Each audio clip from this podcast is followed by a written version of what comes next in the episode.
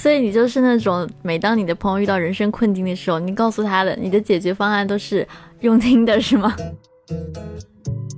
因为我真的只是单纯的想以一种不会触发我社恐机制的方式和这个世界建立一些简单的联系。跟麦克卢汉说，一切帮助我们去延展我们视野的东西，都可以称之为工具。就是基本上给我感觉是从一开始就把我本人定在了耻辱柱上。我觉得一切不以看脸为目的的 dating app 都是耍流氓。我发现我们今天这一期真的就是充满了偏见。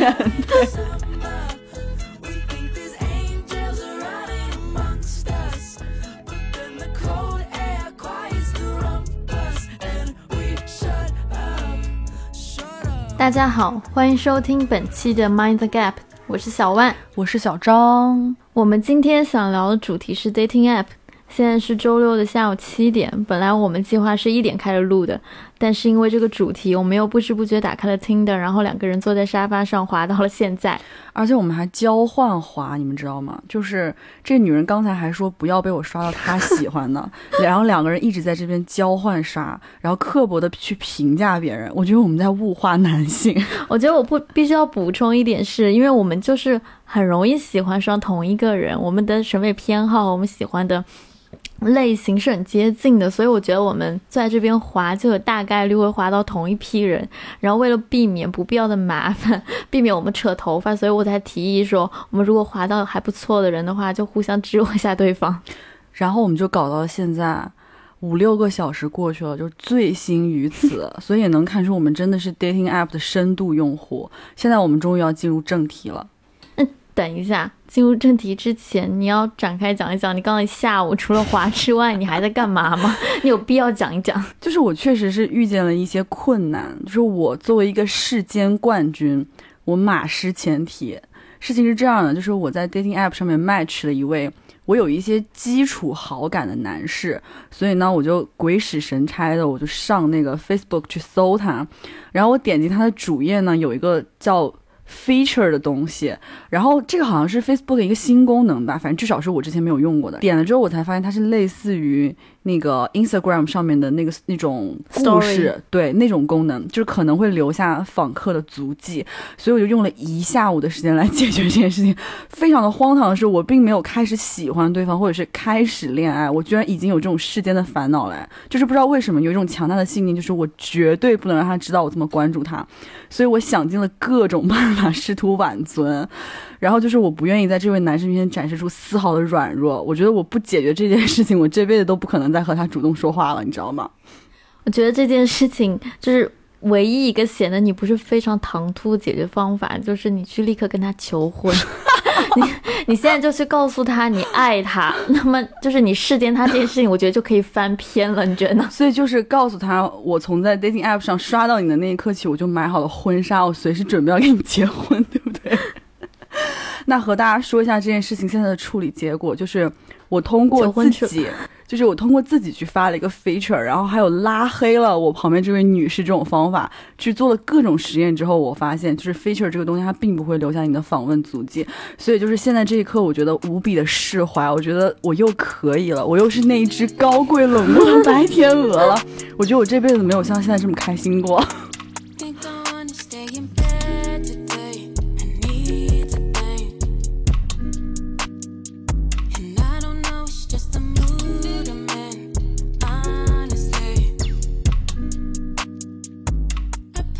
好的，我们现在正式进入正题。你还记得你最开始使用 dating app 的契机吗？就是说你最开始为啥会使用这个东西？嗯，我第一次使用应该是两年前吧。我记得还是你推荐我用的，因为那时候我的状态就也不是很好。然后你告诉我说，就虽然 Tinder 不是就我们使用的比较频繁的一个 dating app 就是 Tinder 嘛，然后你告诉我说，虽然它不一定能够。呃，真正解决你的烦恼，但某种程度上是个还不错的解压方式。然后那个时候我就去下载了 Tinder。我以为你是受我们共同的朋友阿童木的影响才开始玩的，就那到底是为什么？我现在还停留在就是没有网友见面过的这种初级阶段，沉醉恋爱去了。但是你现在已经是一个高级玩家了，就可见这个事情真的就是师傅领进门，修行在个人。但是最近就是也在我还是也有在建议我一个刚刚结束一个长期恋爱关系，然后很痛苦，觉得此生不可能再有人爱自己的一个朋友。我就是有建议他，让他尝试去使用一下 dating app。我也是跟他说，我说你不一定就是要跟人发生什么，但是他其实是能给你提供一些视角，会让你觉得说，哎呀，这个世界上其实男人还是很多的嘛。所以你就是那种，每当你的朋友遇到人生困境的时候，你告诉他的，你的解决方案都是。用听的是吗？我觉得算是其中的一个解决方案吧。我觉得目前为止，就是 dating app 带给我的生活的影响还是比较正面的。就首先可能是我个人对于这种 app 的心态也比较佛，就我没有一定要说要在上面获得什么，或者说我不要什么。我甚至无聊的时候就觉得干刷也蛮好的，就纯刷也不聊天。然后我对。呃，我不太会对，就是因为我在 dating app 上认识的人而带有偏见，就觉得可能这个朋友就我只可能跟他发生某一些事这样子，所以我我觉得这个反而是一个更扁平化的方式，就是带我去拓宽我的社交，而这跟你去线下通过可能聚会或者朋友介绍认识朋友，其实在我看来没有什么本质的差别。我现在其实是和你有同样的看法的。我其实早前对使用 dating app 其实是有疑虑的，因为我们都知道最早国内开始有什么陌陌呀、探探的时候，大家都会觉得说，哎，这是一个约炮软件，可能就是当时也确实是吧。但是，呃，所以就是我最开始是对这件事情是有一定的偏见的。后来是我回国，然后来北京工作，去北京工作的时候，我认识了一个朋友，然后他其实会非常坦荡的和我分享他使用 dating app 的一些心得。然后他的说法跟你是一致的，就是如果大家本身的行业能够接触到的异性其实是比较有限的这样的情况下，这其实真的是一个能让我们扩大这个社交面。然后就是走出去的一个很好的方呃办法，但是在这儿也必须要强调的是，就是毕竟这是一个陌生人社交，就是大家还是要注意方式方法，然后在保护好自己的情况下，尽量玩的开心。嗯，对，我觉得有一点就是可能心理预期不必要太高。就如果说你是抱着一个一定要在上面获得真爱，然后三个月内跟他立刻结婚的心态的话，那肯定会失望的。就。经常就是我们在短视频上会刷到一个段子一样，就女生常常会陷入一个误区，就一旦你和别人 match，然后你就觉得这个人好像是把你的上面的所有的照片、你的所有的喜好都看完了之后才划你的，但其实不一定是这样子的，可能对方五分钟之内就划了一百个人，而你只是其中一个，就他划你并不代表什么，他可能同时在跟很多人聊天，所以就是不要把这件事情当太当一回事。对，还有人不是说有的男生就是只右滑，就是所有的人他都右滑，他就是不看，就没有就是左滑键失灵了。对，然后。对，我同意你说的，因为我有个朋友，我后来其实是有跟他明确表示过，就是我不希望他在那段时间里面再继续使用 dating app 了。就是当时的情况呢，是他其实刚刚结束了一段他就是非常全情投入的恋爱，然后他相处六年的前男友在分手后，就是忽然和另外一个人就结婚了。然后当时其实这件事情对我的朋友打击是非常大的，所以他开始自己使用一些 dating app。但是你也知道，就是 dating app 上的人呢，其实抱着什么样的目的去使用它，我们。是没有办法左右的。他后来有跟我表达，他失望的点是在于，就是说，好不容易你感觉在上面遇到一个你能聊下去，并且就是约好了要一起见面的人，但是不管你前期如何跟他说明你不是为了约炮才跟他聊天才见面的，但是最后对方还是会问你，哎，要不要和我回家？后来我就觉得，就是一次又一次的，我的朋友好像只会在这个过程当中对感情更失望吧，不是一个良性的循环。所以我是觉得，如果嗯，之前的情感创伤让他暂时没有办法转变心态，其实是应该要选择一些别的更稳妥的，保证自己的期望会有回馈的方式吧。嗯，对，所以这我觉得更加说明了，就是 dating app 它只是一个工具，就仅此而已，我们没有必要赋予它太多的含义。就比如说引用一个还比较过时的传播理论吧，就麦克卢汉说，一切帮助我们去延展我们视野的东西都可以称之为工具。那如果我们在这种 dating app 上看到的，可能大部分都是约炮的话，我觉得它可能大概率的说明你的周遭的现实生活就是这样子的。就。可能我们没有办法去回避它，就工具只是帮我们更快速的、更扁平化的看到了这个世界，就它本身没有任何的含义和情绪，它只是做到了如实呈现而已。对，其实可以理解为 dating app 就是把真实的世界放大在你面前了而已。所以，welcome to the real world。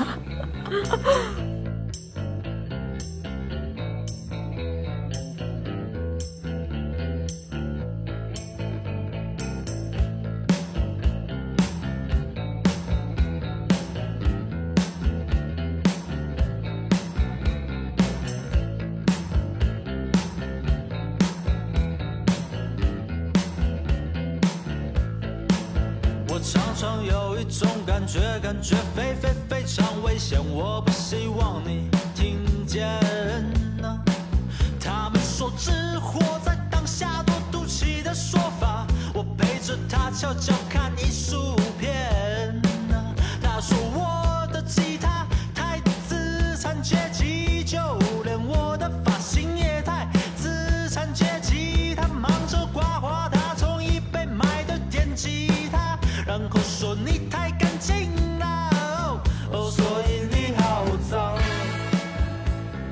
那你有什么印象比较深刻的经历吗？关于 dating app？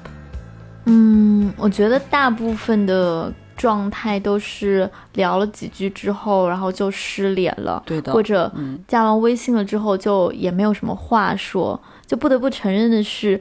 有时候在 dating app 上就反复重复大量浅层次的对话，就比如你在干嘛，你是做什么的之类，我觉得也是挺自我消耗的一个过程。就你突然会下头，就进入闲者时间，就觉得我我在干嘛，一切没有意义，然后可能聊着聊着就消失了。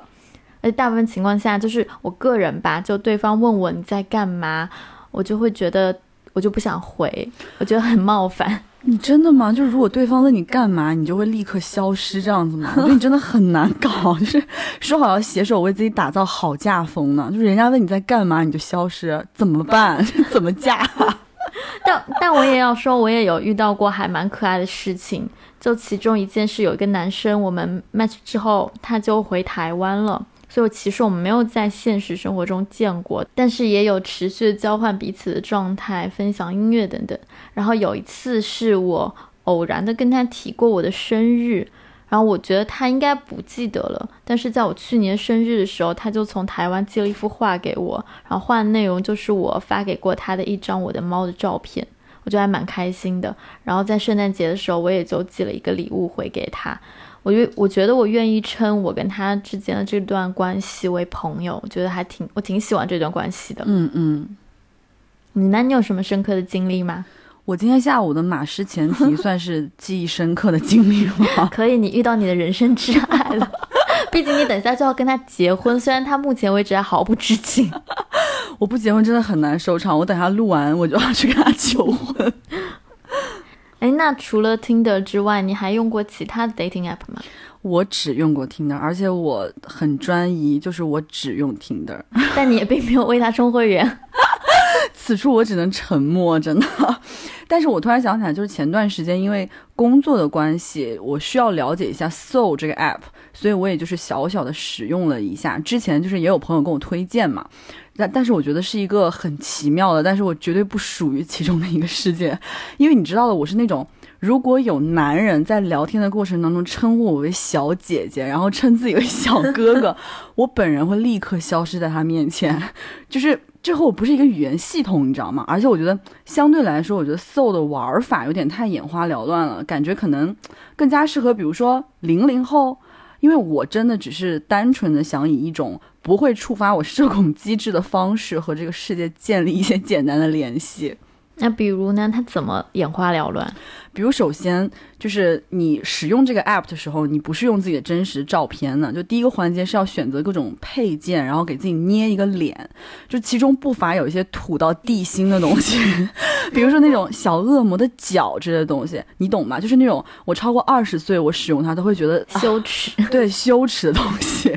其次呢，它会让你做一份问卷调查，有点类似于那种人格测试，然后好给你这个人迅速的贴上一个标签，比如。感性的我本人毫不意外的被分到了就是以感性、艺术、什么关爱著称的仁爱星球。真的，就是基本上给我感觉是从一开始就把我本人定在了耻辱柱上。这听上去就很扯啊！我觉得，我觉得一切不以看脸为目的的 dating app 都是耍流氓。哎，但是你通常在 Tinder 里，你会非常喜欢划那些不放照片的人。哎，嗯，这是我的个人偏好，我觉得可以等下展开讲。但是我想讲是，我觉得就 dating app 的内核其实就是性吸引力，我们没有办法去否认这一点，所以一切打着。是兴趣小组、声音社交的 app，看着都很反人性啊！它就是在跟人性对着干，在干嘛呢？这真的是一个来自互联网从业者的专业分析。就所以我还是觉得 Tinder 好，它就是够朴实。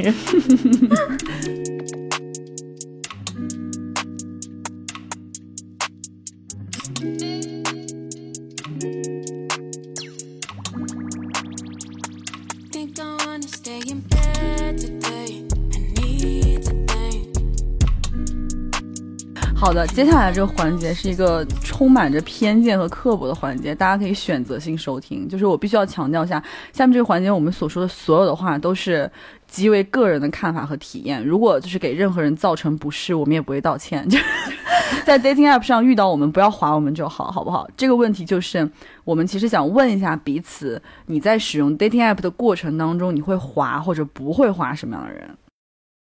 我先说，我不会划什么样的人吧，因为我就是有好多条条框框，然后有很多都是我个人的限 制。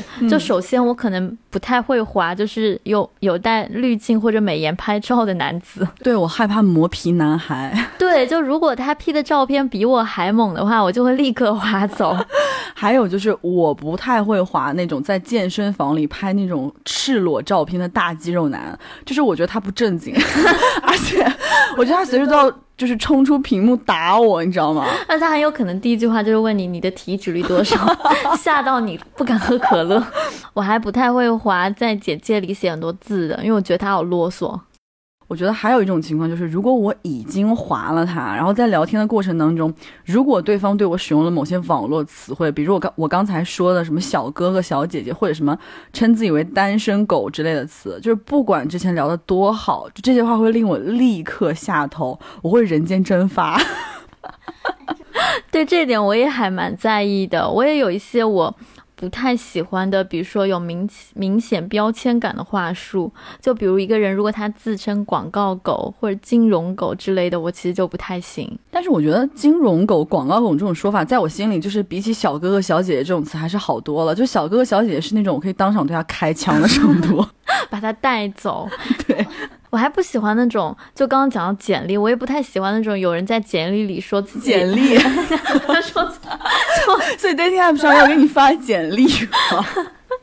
把它跟 LinkedIn 搞混了，就就是我不太喜欢在简介里说自己希望遇到有趣的人、有趣的灵魂之类的。我觉得这种说法就一点都不有趣。写这样简介的人，通常自己都非常的无趣。对，然后我也不喜欢在简介里面就就是很刻薄的那种人。就比如说，你有没有遇到过那种人会写说，啊，类似于你如果不呃。不和我说话的话，你就不要滑。你以为你自己多高贵吗？就是我真的每次看到这种人，我都黑人问号。我非常想 match 他，然后骂他，你知道吗？还有那种在简介里面说自己就讽刺别人说你们都好厉害，去了那么多国家，标记那么多国旗，然后都喜欢冲浪、滑雪什么的。我就觉得怪你什么事情，就感觉他戾气很重。你不喜欢那种人，你就不要划他就好了呀。对的，我觉得这就是一个社交平台嘛，就是任何人想展示自己认为自己最好的一面，我觉得都无可厚非。嗯，对。虽然我们还是在前面讲那么多我们不喜欢的点，就是很双标的两个人，两个女的，是是就感觉自己也不是什么好东西，就这样吧。那你说说你会划什么吧？你喜欢什么样的？我绝对不会划帅哥、花美男，就是我有帅哥恐惧症，真的。我我喜欢那种长得比较中庸的。不，你不是不喜欢帅哥，我了解你，你只是不喜欢那种打扮的花枝招展的，就过于爱打扮的男的。你喜欢那种帅而不自知的。我是刘强东嘛，就是我根本不知道他好不好看。你就是喜欢奶茶妹妹那一那一挂的。哎，还有我会逼自己，就是刻意的让自己去划一些理工男，哎。因为首先就是我自己之前都喜欢和所谓的那种才华横溢的人在一起，但后来发现就是真的不 OK，就是到了过日子相处的层面上来讲真的不 OK。然后再加上我自己就是比较感性的那种类型，所以还蛮想多认识一些视角比较理性的朋友的。但是有文化从业者、文化行业从业者 PTSD。没错，但是我知道你还是几十年如一日的喜欢一些亚文化从业者，对不对？亚逼。就是，嗯，我也有在尽量的避免这一点。就每次在滑到那种所谓的亚逼的时候吧，我在心里斗争，说我到底要不要滑他。然后最后还是忍不住滑，之后发现其实对方根本就没有滑我，我反而在心里松了一口气，就很微妙，也不知道图什么。就是真的是两个根本不知道自己到底想要什么的女人。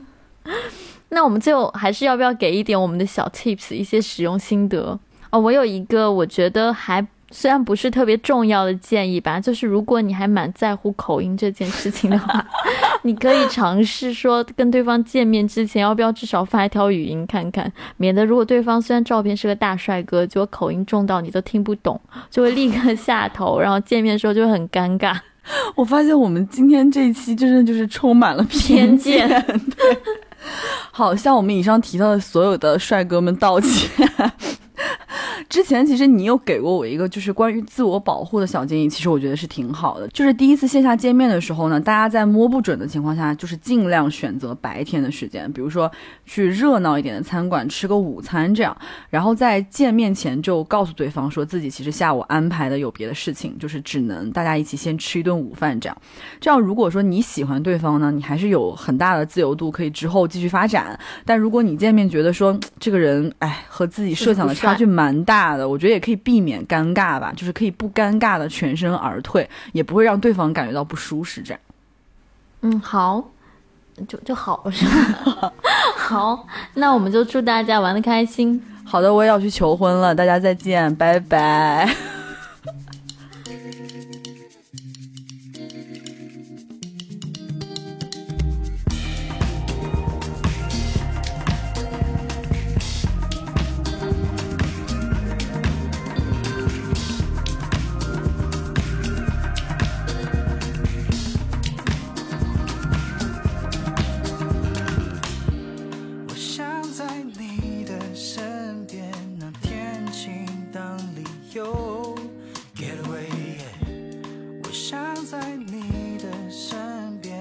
城市吞噬我呀，昨晚你是不是已经偷偷叫醒我，用轻柔的声音解开谜底？那不过是游戏。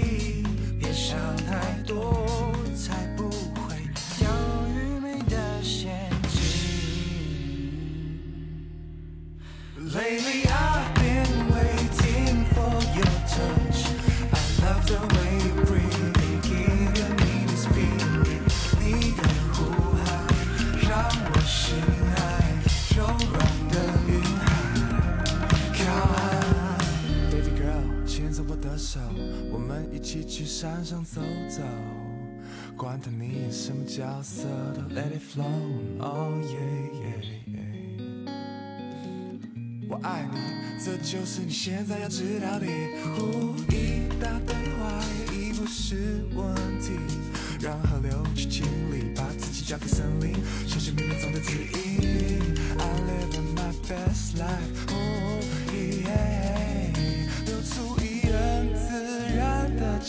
see